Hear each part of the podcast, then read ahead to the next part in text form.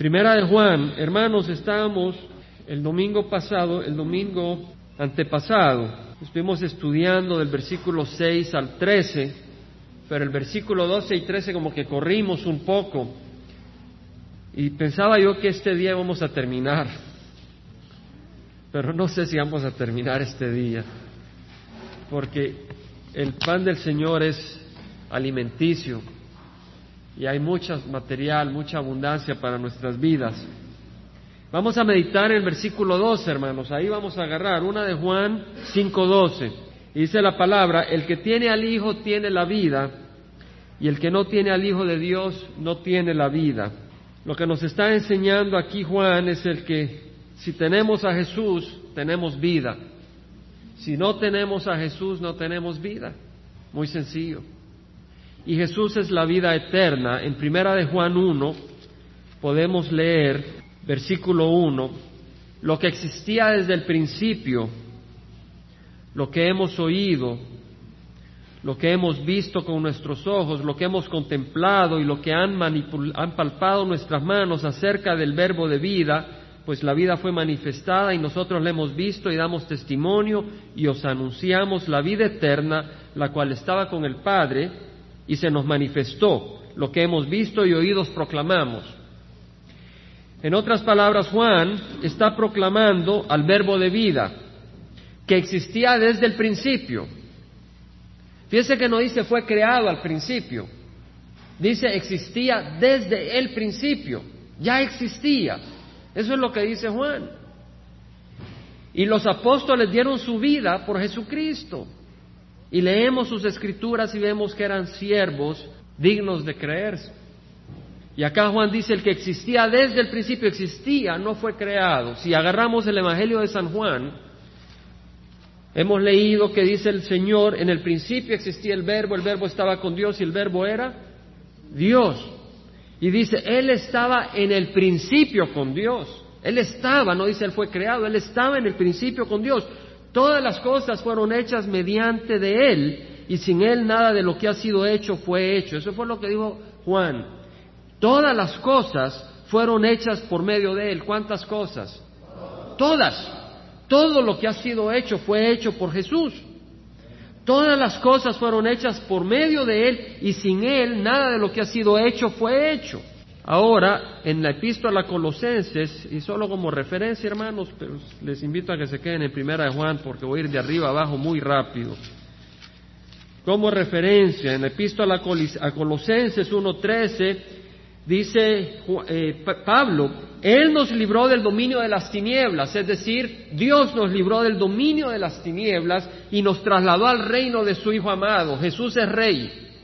Y Dios nos ha trasladado a ese reino. Y dice, en quien tenemos redención, la redención viene por el perdón de los pecados. Los judíos querían ser redimidos del poder de los romanos, pero el Señor vino a redimirnos primero del poder del pecado. Y dice, Él es la imagen del Dios invisible, el primogénito de toda creación, la imagen del Dios invisible. A Dios no lo podemos ver, Dios es espíritu y no podemos verle. Entonces, Dios mandó a su Hijo Jesucristo quien tomó forma de, siervo, forma de hombre, para que pudiéramos ver la manifestación del Padre. Porque si no, no pudiéramos ver al Padre. Y en Jesucristo podemos ver al Padre. Porque es la imagen del Padre. Dice, es la imagen del Dios invisible, el primogénito. El primogénito quiere decir el que tiene prioridad. No quiere decir el primero creado. La palabra primogénito puede ser el primero nacido o puede ser el primero en importancia. Y uno ve todas las escrituras para ver cuál es el significado que le corresponde. Y a Jesús le corresponde el primero en importancia.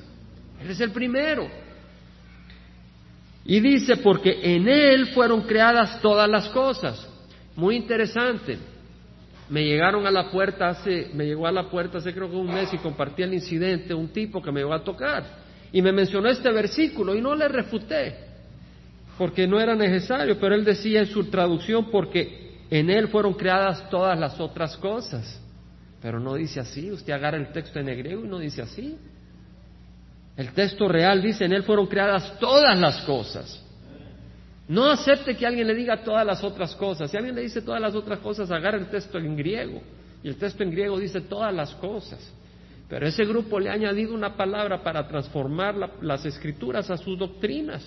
Pero no es así lo que dice la Biblia.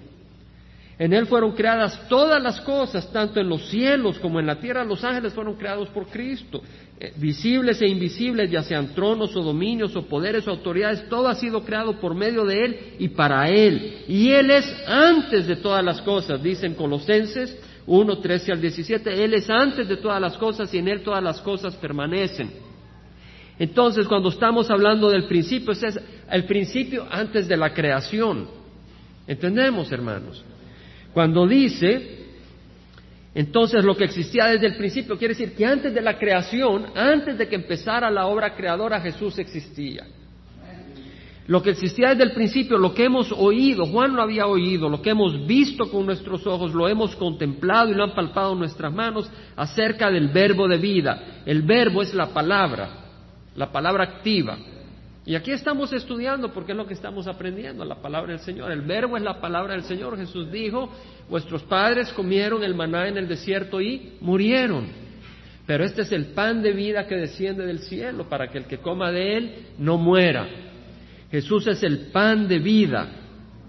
La palabra es el pan. Jesús dijo, no solo de pan vive el hombre, sino de toda palabra que viene de la boca de Dios. Entonces la palabra de Dios es como pan espiritual. Entonces, cuando nosotros recibimos la palabra de Dios, estamos recibiendo ese pan espiritual. Entonces Jesús es el verbo de vida, es el pan de vida. La vida eterna. Jesús es la vida eterna, la cual fue manifestada. Jesús fue manifestado. Quiere decir que Él existía y se manifestó. Se hizo visible a nosotros. Se expresó a nosotros. Ahora dice Primera de Juan, el que tiene al Hijo tiene la vida y el que no tiene al Hijo de Dios no tiene la vida. Estas cosas, versículo 13, os he escrito a vosotros que creéis en el nombre del Hijo de Dios. ¿Cómo puedes tener al Hijo? Por fe. Por fe. Así se recibe. Estas cosas os he escrito a vosotros que creéis en el nombre del Hijo de Dios para que sepáis que tenéis vida eterna. No tenemos que esperar a morirnos. Hemos hablado de eso. Pero está bien volver a repetir estas enseñanzas y aprenderlas, entenderlas y comprenderlas.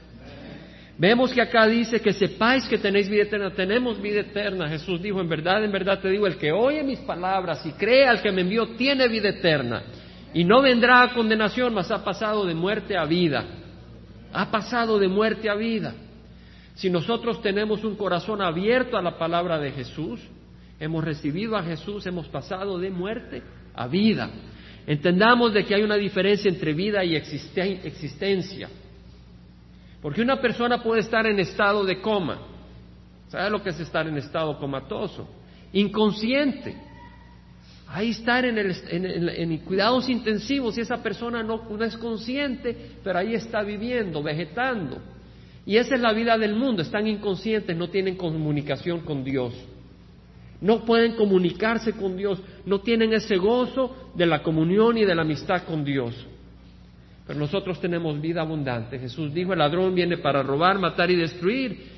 Yo he venido para que tengan vida y la tengan en abundancia. Ahora, la vida en abundancia no quiere decir vida sin sufrimiento. Jesucristo, a través de Pablo, nos enseña en el libro de Hechos que a través de muchas tribulaciones necesitamos pasar para entrar al reino de los cielos.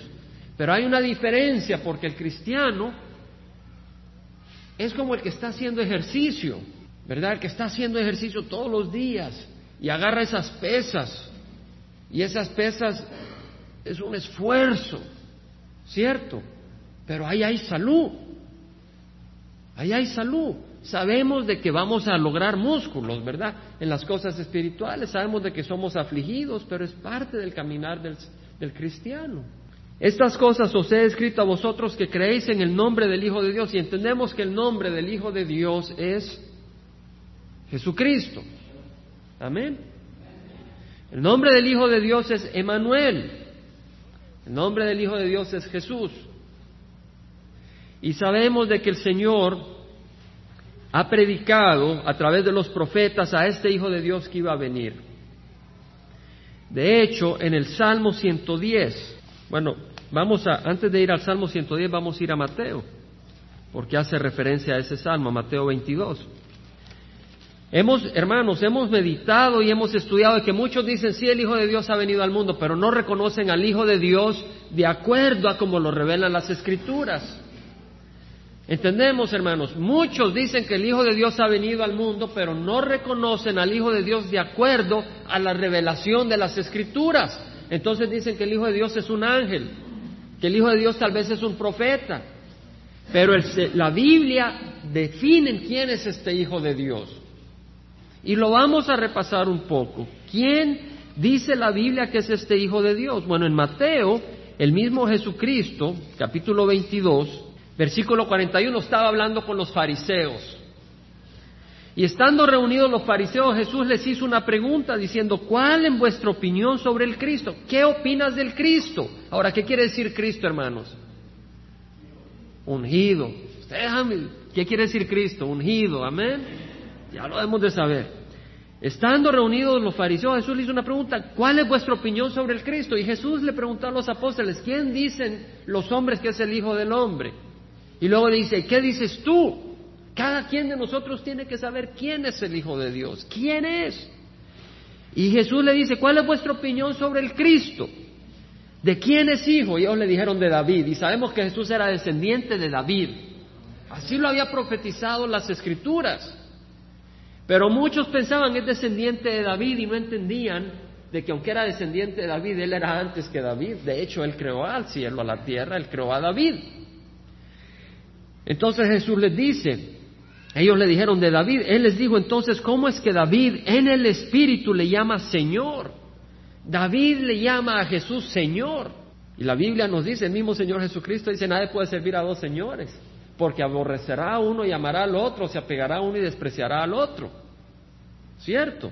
Y si Jesús es Señor, y la Biblia dice en Apocalipsis que Él es Señor de señores, Rey de reyes y Señor de señores. Ahora, dice, ¿cómo es que David en el Espíritu le llama Señor diciendo, dijo el Señor a mi Señor, siéntate a mi diestra hasta que ponga tus enemigos debajo de tus pies? Pues si David le llama Señor, ¿cómo es él su hijo?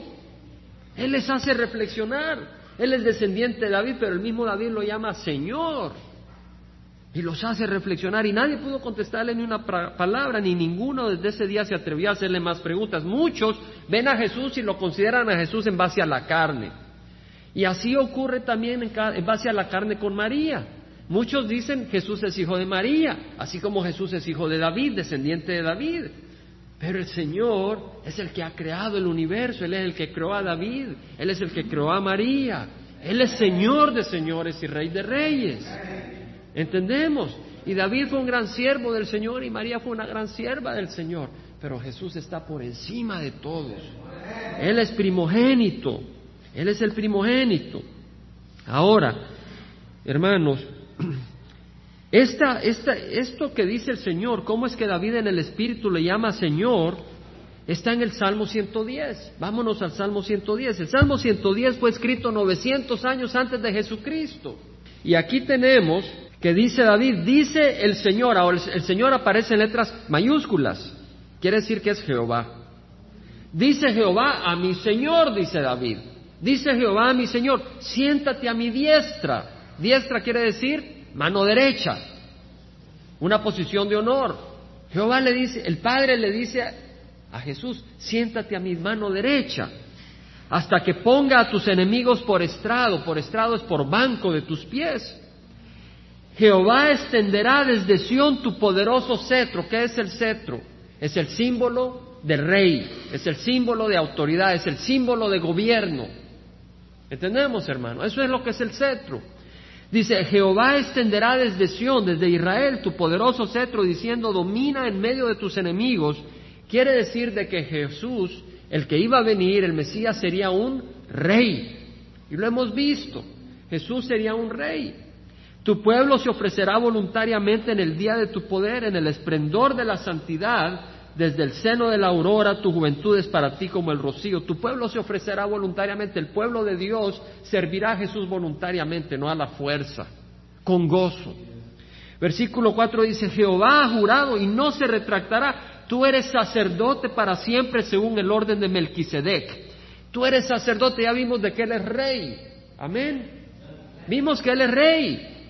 De hecho, dice tu poderoso cetro, el Jehová extenderá desde Sion, lo vimos en el versículo 2, pero también vemos que no solo es rey, Él es sacerdote, pero no un sacerdote cualquiera, sino de la orden de Melquisedec. Esa es muy importante, vamos a entender un poco más de Melquisedec. El Señor está a tu diestra. Ahora viene David y le habla a Jehová al Padre y le dice, el Señor está a tu derecha. Quebrantará reyes en el día de su ira. El Señor viene un día a juzgar este mundo. Y ahora uno dice, bueno, pero Dios no es un Dios de amor. ¿Por qué viene a traer juicio? Pero la Biblia dice que porque de tal manera amó Dios al mundo, dio a su Hijo unigénito, para que todo el que crea en Él no se pierda, mas tenga vida eterna. Dios mandó a su Hijo Jesucristo a morir en la cruz ese no fue un acto de venganza, ese fue un acto de amor, ese fue un acto de bondad.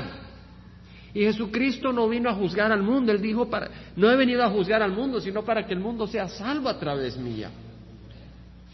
Porque Dios envió a su Hijo no a juzgar al mundo, sino que el mundo sea salvo a través de Él. Dios mandó a su Hijo a salvar al mundo a través de su amor y su bondad. Pero viene un día, viene un día donde todo aquel que ha rechazado la bondad, el amor de Dios va a recibir lo único que queda, que es la ira de Dios. Amén. Entonces dice, juzgará entre las naciones, las llenará de cadáveres, quebrantará cabeza sobre la ancha tierra, beberá del arroyo en el camino, por tanto, él levantará la cabeza. Está hablando de que Jesús sería un sacerdote de acuerdo a la orden de Melquisedec. Estamos, hermanos. Ahora, ¿quién es Melquisedec? Vamos a ir a Génesis capítulo 14. Tenemos la historia de Abraham. Abraham estaba siendo muy bendecido por el Señor. Este hombre que había salido de Ur de Caldea y Dios lo mandó a la tierra prometida. Y él obedeció, dejó su idolatría, dejó su familia, dejó su tierra y fue a, donde Dios lo había enviado. Era peregrino, por fe, obedeció. Y mientras estaba ahí, se acuerdan que Lot, su sobrino, y él se separaron. Y Lot se fue hacia Sodoma. Y Abraham se quedó hacia el área de Caná. ¿Se acuerdan, hermanos? Entonces, cuando Lot se fue hacia Sodoma, vinieron unos reyes, cuatro reyes, a hacer guerra contra estos reyes de Sodoma, Gomorra, y de estas, estos lugarcitos, eran cinco reyes que se habían rebelado contra estos cuatro reyes. Entonces vinieron estos cuatro reyes y los vencieron y se llevaron a Lot y a su familia de, esclavos. Y cuando Abraham supo, él se llevó a trescientos de sus em, siervos y con el poder del Señor rescató a Lot y a su familia. Y cuando vino de regreso, encontró a Melquisedec, que era rey de Salem. Salem es donde es Jerusalén y Salem quiere decir paz. De hecho, en árabe es Salam, quiere decir paz, y en hebreo es Shalom. Shalom. Ese judío. Entonces, Melquisedec era rey de Salem, de paz, pero su nombre quiere decir rey de justicia, rey de rectitud. Este era este hombre. Este hombre era rey, pero también era sacerdote. Y dice el versículo 18 de 14 de Génesis 14, Melquisedec, rey de Salem, sacó pan y vino. Él era sacerdote del Dios Altísimo y lo bendijo diciendo, bendito sea Abraham del Dios Altísimo, creador del cielo y la tierra. Dios creó el cielo y la tierra, no vino por una explosión. Y bendito sea el Dios Altísimo que entregó a tus enemigos en tus manos y le dio a Abraham el diezmo de todo. Ahora, ¿qué le da Abraham a este sacerdote Melquisedec? ¿Qué le está dando? El diezmo. Ahora, Abraham fue el padre de Isaac. Isaac fue el padre de Jacob. Y Jacob tuvo doce hijos. Jacob es Israel. Dios le puso el nombre de Israel. Y ahí estuvieron doce hijos. Y de uno de ellos, de Levi, viene la descendencia de donde nació Aarón y Moisés. Y Dios estableció la orden de sacerdocio a través de la descendencia de Levi, de la descendencia de Aarón. ¿Estamos, hermanos? ¿Me siguen? Dios estableció el sacerdocio a través de Aarón. Pero si nos damos cuenta quién es mayor, ¿El sacerdocio que viene de Aarón o el sacerdocio que viene de Melquisedec? El de Melquisedec, ¿por qué? Porque Abraham mismo le dio el diezmo a Melquisedec, de quien vino la descendencia de un sacerdocio levítico, él le dio el diezmo a Melquisedec. ¿Entendemos? Entonces el libro de Hebreos nos enseña de que Abraham es mayor, que Melquisedec es mayor que el, sacerdocio levítico. Ahora, si nos damos cuenta, en el Antiguo Testamento usted no vuelve a oír hablar de Melquisedec, excepto en el Salmo 110. ¿Entendemos? Pero usted no vuelve a hablar de cuándo nació Melquisedec, ni de cuándo murió, ni quién fue su papá, ni quién fue su mamá. Entonces, Dios usa eso como un ejemplo de que Jesucristo no fue que tuvo un principio, ni tiene un fin. ¿Entendemos? Así como Melquisedec no vemos un principio ni un fin, porque no aparece escrito, es un ejemplo de que Jesús es un sacerdote sin principio y sin fin, sin papá y sin mamá. Es decir, Jesús es el Hijo de Dios, pero él no fue, no, no fue, fue engendrado en el sentido de que se encarnó y tomó un cuerpo, pero él existía desde la eternidad con el Padre. Porque la palabra del Señor dice, en el principio estaba el verbo, el verbo estaba con Dios y el verbo era Dios. Y Miqueas, en el libro de Miqueas, vamos al libro de Miqueas, Miqueas capítulo 5, versículo 2 dice, pero tú, Belén Éfrata, esto fue 700 años antes que viniera Jesús, pero tú, Belén Éfrata, aquí está el profeta diciendo, aunque eres pequeña entre las familias de Judá, es pequeña entre las familias de Judá. De ti me saldrá el que ha de ser gobernante en Israel, y sus orígenes son desde tiempo antiguo, desde los días de la eternidad. Desde los días de la eternidad. Quiere decir de que este Mesías existe desde la eternidad. Hemos visto que el nombre de Jesucristo quiere decir Jesús y Cristo. Y el nombre de Jesús quiere decir Jehová es salvación. Y en Jesús tenemos salvación de nuestros pecados. En Isaías hemos leído que dice que por sus heridas hemos sido sanados. Dios puso sobre él la carga de nuestros pecados. Amén. Entonces, Él nos ha traído salvación de nuestros pecados, Jesús. Y también su nombre Emanuel, cuando se le apareció Gabriel a, a, José y le dijo, toma María de esposa, no, no, no la deseches porque está embarazada, porque eso es del Espíritu Santo y pone el nombre de, Jesús porque Él salvará a su pueblo de sus pecados. Imagínense que le dice a Jesús, Él salvará a su pueblo. Ahora, el pueblo de Israel hasta ahora hemos sabido que era el pueblo de Dios, pero aquí lo llaman el pueblo de Jesús. Fíjese. ¿Se da cuenta, hermanos? Él salvará a su pueblo de sus pecados. Y luego le dice, y esto, se ha, esto ha ocurrido para que se cumpla lo profetizado por el profeta Isaías. He aquí la Virgen concebirá y dará a luz un hijo y le pondrá por nombre Emanuel, que quiere decir Dios con nosotros. Lo mismo que dice Juan. Estamos, hermanos. De hecho, en Isaías leemos de que Isaías dijo, un hijo nos ha nacido, un niño nos ha nacido, un hijo nos ha sido dado, y el gobierno está sobre sus hombros. Él es rey, y se llamará su nombre admirable consejero, Dios poderoso, Padre eterno, príncipe de paz. Dios poderoso, este Jesús es Dios poderoso, lo profetizó Isaías. Entonces, cuando decimos, vamos a primera de Juan, para los que han oído este estudio, estas referencias por primera vez, tenemos los estudios anteriores y esto se graba para meditar y oír y, y poder entender. Dice el versículo 13, primera de Juan, estas cosas os he escrito a vosotros que creéis en el nombre del Hijo de Dios. Es muy importante entender que cuando decimos yo creo en el Hijo de Dios, estamos creyendo que Él es el Dios vivo que ha tomado la forma de hombre. Entendemos que Él es Dios, pero es el Hijo de Dios. Y uno dice, yo no entiendo eso. Y ya hemos explicado en el pasado que yo no puedo entender cómo Dios Padre y el Hijo y el Espíritu Santo son un Dios y tres personas distintas no lo puedo entender, pero lo puedo creer porque la Biblia me lo revela. Y cuando usted se sube a un avión, usted no dice, yo no me subo en el avión porque no sé cómo funciona. Muy pocos acá entendemos cómo funciona un avión, pero se sube porque tiene fe que funciona. Y de la misma manera yo no entiendo todo lo que Dios me dice, pero si Él me lo dice es suficiente para creerlo. Y lo creo. Hay cosas que no entiendo del Señor porque Él es Dios. Si no fuera Dios yo pudiera entender todo lo de Él muy fácil y hasta le daría sugerencias. Pero como no lo puedo entender todo porque Él es Dios, yo dependo de Él para que me dé sabiduría. Dice estas cosas os he escrito a vosotros que creéis en el nombre del Hijo de Dios para que sepáis que tenéis vida eterna. No hay otro nombre bajo el cielo dado a los hombres bajo el cual seamos salvos.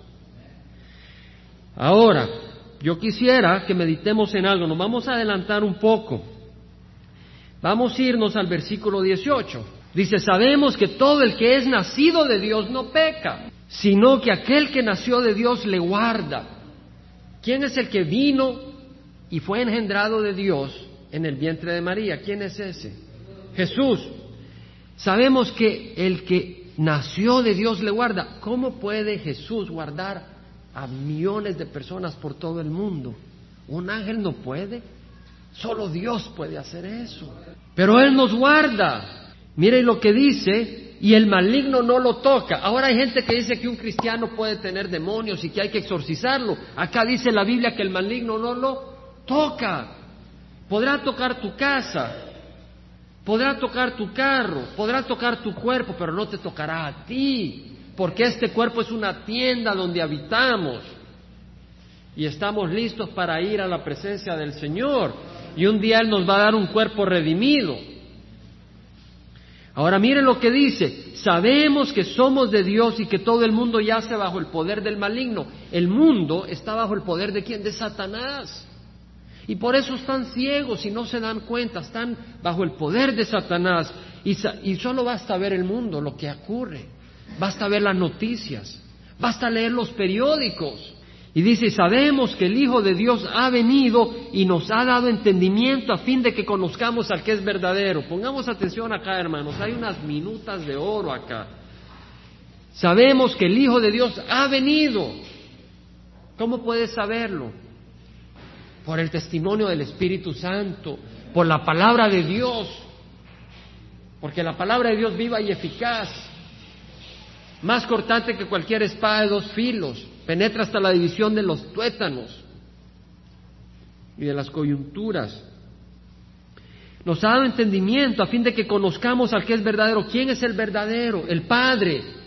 Vamos, pongamos atención. Fíjese lo que dice. Sabemos que el Hijo de Dios ha venido y nos ha dado entendimiento a fin de que conozcamos al que es verdadero. ¿Quién es el verdadero? El Padre. ¿Entendemos lo que nos dice? Fíjese, eh, cuando estudiamos las escrituras, lo que buscamos es oír la voz del Señor. Lo que buscamos es que el Señor nos instruya lo que nos dice su palabra. Una vez más, nos ha dado entendimiento a fin de que conozcamos al que es verdadero. ¿Quién es verdadero? El Padre pero luego dice, y nosotros estamos en aquel que es verdadero, en su Hijo Jesucristo. Mire qué gran revelación, mire qué gran revelación dice, Él vino para darnos a conocer al que es verdadero, al Padre. Y nosotros conocemos al Hijo del verdadero, el verdadero, Jesucristo. ¿Cómo puede ser posible? Solo, si, solo hay un verdadero. El Padre y el Hijo son uno. ¿Entendemos? Una gran revelación de quién es Dios.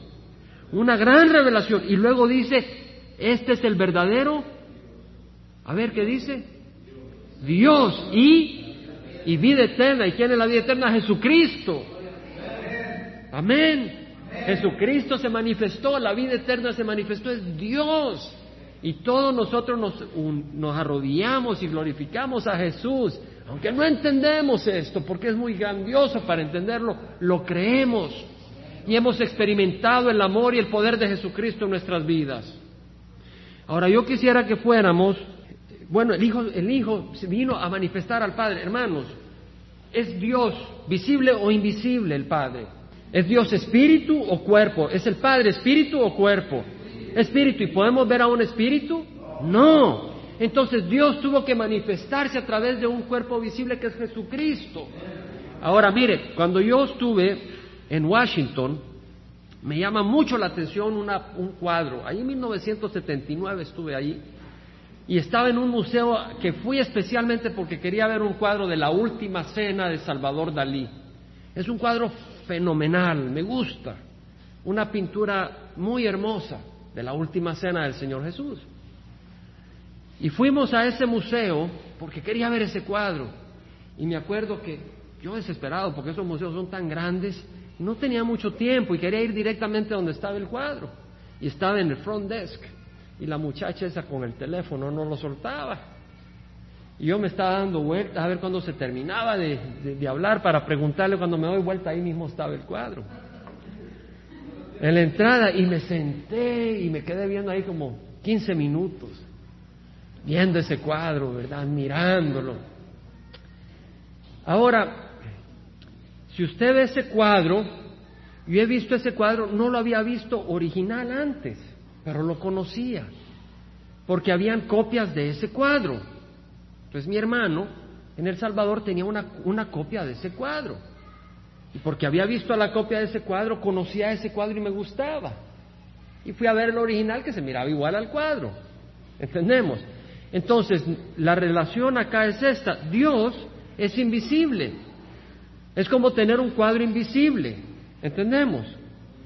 Entonces, si queremos ver cómo se mira ese cuadro visiblemente, lo tenemos en Jesucristo. ¿Entendemos? Entonces podemos ver cómo es ese cuadro invisible. Y al admirar el cuadro visible, estamos admirando el cuadro invisible. Porque es el mismo cuadro, ¿entendemos? ¿Entendemos, hermanos? Ahora, yo quiero hablar esto porque si nos vamos a, a versículo 14, 1 Juan 5, 14, dice, esta es la confianza que tenemos delante de Él. Tenemos esa confianza. La palabra confianza, hermanos, en el griego es parecía y quiere decir certeza, seguridad, sin ambigüedad, confianza libre, sin temor, sin dudar. Sin dudar, no que así. A veces uno dice, bueno, tal vez. No. O ¿Crees que puedes pasar? Bueno, no sé si no puedo pasar, me pueden chocar. Eso no es confianza. Acá es certeza. La palabra que usa Juan es certeza, seguridad. Y dice, esta es la confianza que tenemos delante de Él, que si pedimos cualquier cosa conforme a su voluntad, Él nos oye. Conforme a su voluntad, esa es la clave. Cualquier cosa, cualquier cosa. Ahora, conforme a su voluntad, porque el Señor no es Santa Claus.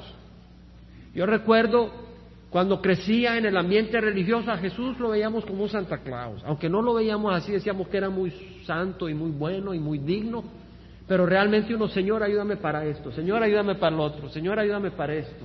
Lo que uno está buscando es su propio tesoro, su propio reino. Y el Señor Jesucristo dice, busca primero su reino y su justicia y todas estas cosas os serán añadidas. Busca a Jesús y Él te dará todo lo que necesites. Busca a Jesús y Él te dará todo lo que necesites. Pero si pedimos de acuerdo a su voluntad, Él nos da todo. En la medida que nos dejamos transformar por el Espíritu Santo, porque la Biblia dice que estamos viendo su gloria y estamos siendo transformados de gloria en gloria por el Espíritu Santo. En la medida que estamos siendo transformados por el Señor, nuestro corazón está siendo transformado, Nuestros deseos son transformados y empezamos a pedir de acuerdo a la voluntad de Dios. Y cuando pedimos de acuerdo a la voluntad de Dios, Él nos concede todo. El Señor Jesús dijo en Mateo, pedid y se os dará, buscad y hallaréis, llamad y se os abrirá, porque todo el que pide, recibe, el que toca, se le abre, el que busca, encuentra. Si uno de vosotros que es padre viene su hijo le pide pan, ¿acaso le dará piedras? Y si le pide un pescado, ¿acaso le dará serpientes? Si vosotros siendo malos sabéis dar buenos regalos a vuestros hijos, cuanto más vuestro Padre Celestial dará cosas buenas a los que se los pidan. Quiere decir que el Señor nos dice que pidamos y Él nos va a dar. Pero cuando no pedimos de acuerdo a su voluntad, quiere decir que no es bueno. ¿Entendemos? Entonces pidamos de acuerdo a la voluntad de Dios. Busquemos la voluntad del Señor. El Señor no va a quitar nada bueno de los que le aman y de los que le buscan. Ahora dice, sabemos que Él nos oye en cualquier cosa que pidamos, sabemos que tenemos las peticiones que le hemos hecho. Él nos oye, Dios nos oye, si pedimos de acuerdo a su voluntad. Y si pedimos de acuerdo a su voluntad, dice, sabemos que tenemos las cosas que Él nos da, pero hay que pedir en su nombre, porque Jesús es el camino al Padre. Y eso lo vemos en Juan 14. Vamos a ir a Juan 14. En Juan 14 tenemos ese pasaje hermoso, donde Jesús dice, no se turbe vuestro corazón, y yo les invito a que los memoricemos este pasaje, porque es muy hermoso. El Señor dice, no se turbe vuestro corazón. ¿Cuántas veces se turba nuestro corazón? El Señor dice, no se turbe vuestro corazón. Creed en Dios, creed también en mí. En la casa de mi Padre hay muchas moradas. Si no fuera así os lo hubiera dicho, y me voy a preparar un lugar para vosotros. Y si me voy y preparo un lugar para vosotros, vendré otra vez y os tomaré conmigo para que donde yo esté, tú estés también. Y el Señor les dice, y ya sabes el camino a donde voy. Y viene Tomás y le dice, pero no sabemos ni a dónde vas, ¿cómo vamos a saber el camino? Y Jesús le dice, yo soy el camino, la verdad y la vida. Nadie viene al Padre si no es por mí. Jesús dice, yo soy el camino, la verdad y la vida, la vida eterna. Nadie viene al Padre si no es por mí. En versículo 6 Jesús les dice, versículo 7, si me hubieras conocido, también hubieras conocido a mi Padre, desde ahora le conocéis y le habéis visto. Vemos, desde ahora le conocéis y le habéis visto. El que ha visto a Jesús ha visto al Padre, porque Jesús es la imagen del Padre. Es como el cuadro visible del cuadro invisible. Yo no puedo ver el cuadro invisible, entonces tenemos el cuadro visible. Y si yo miro el cuadro visible, ya estoy admirando el cuadro invisible. Es como el que yo estaba admirando una copia del cuadro de la última cena en El Salvador. Estaba admirando el mismo cuadro que está en Washington, porque es el mismo cuadro. Uno es copia de otro. Pero aquí el paralelo es que Jesús es el cuadro visible del Dios invisible. Para que podamos verlo, porque el Señor tiene compasión de nosotros que somos carne y hueso y tenemos ojos. El Señor en su amor nos ha dado esa misericordia. Ahora dice, cuando el Señor dice, desde ahora le conocéis y la habéis visto, has visto al Padre. Entonces viene Felipe, Señor, muéstranos al Padre y nos basta. Señor, muéstranos al Padre y nos basta. ¿Y qué dice el Señor Jesús? Tanto tiempo he estado con vosotros y todavía no me conoces. El que me ha visto a mí, ha visto al Padre. ¿Cómo dices, muéstranos al Padre? Vemos. Esa es la revelación del Señor. Esa es la revelación poderosa del Señor. Y en el versículo 23 dice, si alguno me ama, guardará mi palabra y mi Padre lo amará y vendremos a Él y haremos en Él morada. Jesús quiere morar en nosotros. Imagínense, hermanos, Jesús quiere morar en nosotros. Y Él sabe que somos pecadores, o no lo sabe. Cree que lo tenemos engañado. Jesús no lo podemos engañar ni, ni lo queremos engañar. El que lo quiere engañar es como el que quiere esconder su cáncer del Señor. No, ven y enséñalo para que Él te lo cure. Es más, Él viene y te dice, no sabías, pero tenías otro acá y te lo voy a quitar. Porque Él es sanidad, Él es salud, Él es vida. Entonces, hermanos, yendo de nuevo a Primera de Juan, y ahí vamos a ir terminando, los versículos 16 y 17 los vamos a dejar para el próximo domingo, porque ya no podemos meter, empacar más material hoy. Pero quisiera resumir lo que hemos estudiado en unas frases breves. Una, el que tiene al Hijo tiene la vida. Y esa vida se recibe por fe en el nombre del Hijo de Dios. Y ese nombre no solo es decir, su nombre es Jesús. Ese nombre es reconocer de que Él es sacerdote perfecto intercediendo por nosotros. Y si Él es el sacerdote perfecto intercediendo por nosotros, ¿a quién vamos a ir para que interceda por nosotros? Si creemos en su nombre, a Jesús, a nadie más. ¿Entendemos? Y si creemos que Él es rey y que Él es Señor, ¿a quién le vamos a obedecer si creemos su nombre? A Jesús. Él dice, ¿por qué me llamas Señor, Señor y no haces lo que yo os digo? Entonces, creer en su nombre es creer que Él es Señor, creer que Él es sacerdote, intercesor por nosotros. Y creer de que lo que derramó en, en la cruz, su sangre, es un pago suficiente por nuestros pecados. ¿Quién lo cree? Amén. Y al creerlo hemos experimentado esa sanidad, pero no lo creemos ciegamente, sino que el Espíritu nos habla y nos ha dado las escrituras y las profecías que muestran cómo profecía tras profecía se ha ido cumpliendo y se, va, y se sigue cumpliendo. Y de nuevo estamos en los últimos días.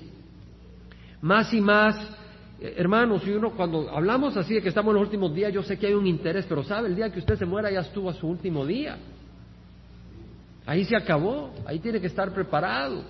Pero de hecho estamos en los últimos días y todo va encadenándose. Hemos visto la crisis que hubo en Centroamérica, donde unas 20 mil personas perdieron la vida, se destruyó lo que es Honduras, hubo una gran catástrofe en lo que es Nicaragua, se afectó El Salvador y, Nicaragua, y estaba, y estaba viendo las noticias hoy brevemente de otra hambruna en Somalia.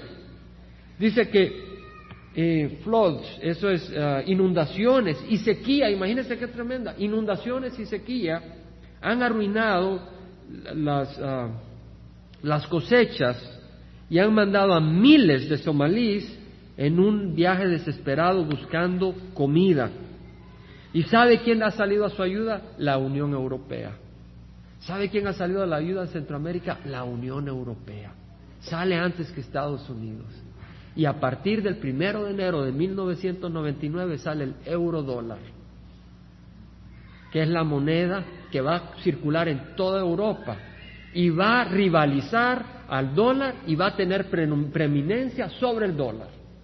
Y para usted poder vender en Europa tiene que tener la marca, el C-Mark, ¿verdad? Y yo estoy muy pendiente, hermanos, estoy pendiente de lo que está ocurriendo porque creo de que son profecías. Ahora miren lo que dice acá, la hambruna ha matado a 300.000 personas en Somalia desde 1991. 300.000 personas han muerto de hambre en Somalia. En Corea del Norte han muerto un millón de personas de hambre en los últimos años. ¿Verdad? En China han habido grandes catástrofes. Todo esto está ocurriendo. Y dicen de que hay unas 700.000 personas en Somalia que ahorita están sin suficiente comida y unos 300 mil en la zona central tienen mayor riesgo. Ya murieron 300 mil, ¿verdad? De hambruna. Estamos viendo eh, que el Señor profetizó hambrunas, terremotos, todo eso. Estamos viviendo en lo que el Señor nos ha eh, profetizado. Pero dentro de eso, Sabemos de que tenemos a Jesús y que podemos pedir todo de acuerdo a su voluntad y que Él nos lo da.